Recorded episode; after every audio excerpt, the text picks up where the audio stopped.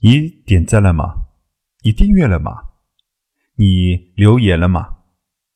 这丫的，两天停更，兄弟们，拿理由砸死他！各位亲爱的听友，《星际乞丐》呢是一部免费的有声小说。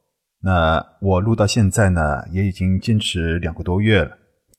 刚开始呢是抱着一种学习的态度，然后是又是免费，录着录着，然后又逐步的有听友开始订阅，有的甚至给我留言，还还会给我打赏。真的，第一次收到打赏的时候呢，我真的是高兴了好久。然后真没有想到，嗯，有有听友会给我打赏。然后后来就是开始，嗯，每天都是加更的，但是没有想到，就是嗯，坚持到现在，真的这个成绩也不是非常理想。然后这个订阅也只有二百多，然后这个播放量也也一般，每天就是一千多的呃播放量。说实话，那个刚开始的时候倒是真没觉得什么，还觉得蛮好玩的。然后看着大家给我留言，然后呢，心里面的这个劲道又特别足。然后坚持了一段时间以后，呃，我真的发现这个真的是是一种负担。那说实话，这个原来录一集我可能只要这个呃二十分钟左右时间就够了，现在录一集二十分钟根本根本就不够。嗯，我我就录时间就要十呃十分钟到十五分钟左右，然后然后中间需要不停的去修改修改，然后这个一集录下来的话，至少要半个小时到三个钟以上，每天这样就是录个三集，将近要要花费。两个小时左右的时间，真的，这个对我一个有家室、有孩子的人来说，嗯，还是压力蛮大的。不过，嗯，我还是会坚持把这本《星际乞丐》小说，嗯，把它录入完毕的。但是，也恳请各位听友能够订阅、点赞啊。那个你不给我礼物可以，但是希望大家能够给我点赞。这对各位听友来说真的是举手之劳啊！呃，希望大家听完以后右下角给我点个赞，这也是对我这么辛苦付出的一个肯定。好了，谢谢大家。第一百二十六章，虽然在信上丁力学者要求不要公开再次进行交流的事情，但是一些重要的媒体和不少业内专家以及几个大国的密探。都得到了这个消息，几乎每一个专注于军事方面的科学家都想见识一下这位突然升起的科学新星丁力，就连一些其他方面的专家也纷纷通过关系预先得到了交流会的参加名额。一些国家在上次丁力出现之后，便派出密探进行寻找，但却没有一点儿的踪迹。丁力这个人。就仿佛是从人间蒸发了一样。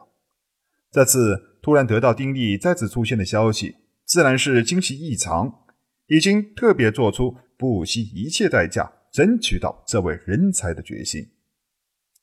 只要谁争取到丁力，便可能第一个研制出应用于战舰上的转向光速激光巨炮，这将会极大的提高所有战舰的攻击能力。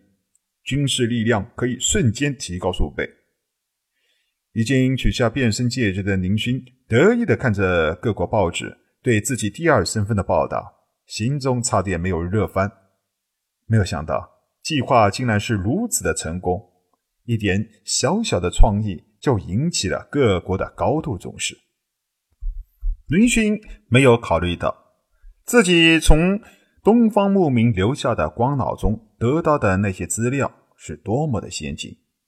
不过话说回来，这些变化中有一件事情让宁勋非常疑惑：当年东方牧民可是在奥特帝国工作了几十年，按理说这些技术资料，奥特方面也应该知道啊。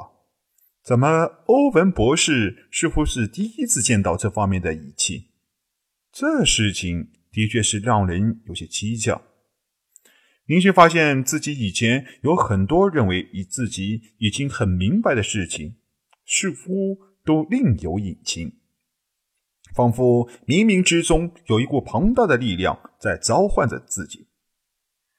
摇了摇头，林勋暗道自己肯定是多疑了，不再去多想。这个世界上又没有什么鬼魂神仙，哪里有什么召唤不召唤的？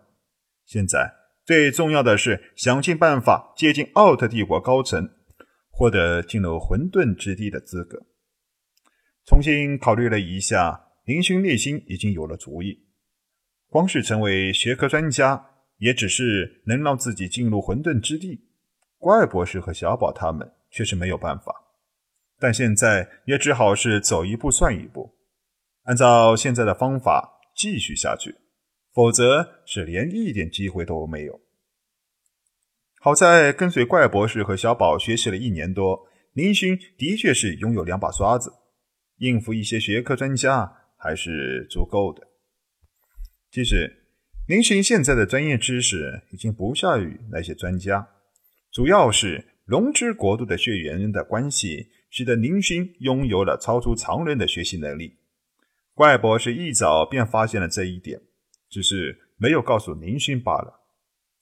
这才使得林勋一直不知道自己每天学习的都是宇宙最尖端的科学知识，有时候凭借超出常人的潜力。还会提出一些让怪博士都拍案叫绝的想法了。在小宝专长的这些方面，林勋更是学习的非常快速。要知道，小宝虽然掌握一些非常先进的科学技术，但是也只是对东方牧民光脑中的资料的应用，没有任何创新。小宝在创新一项上从没有发展过，大概是因为小宝的特殊身体结构吧。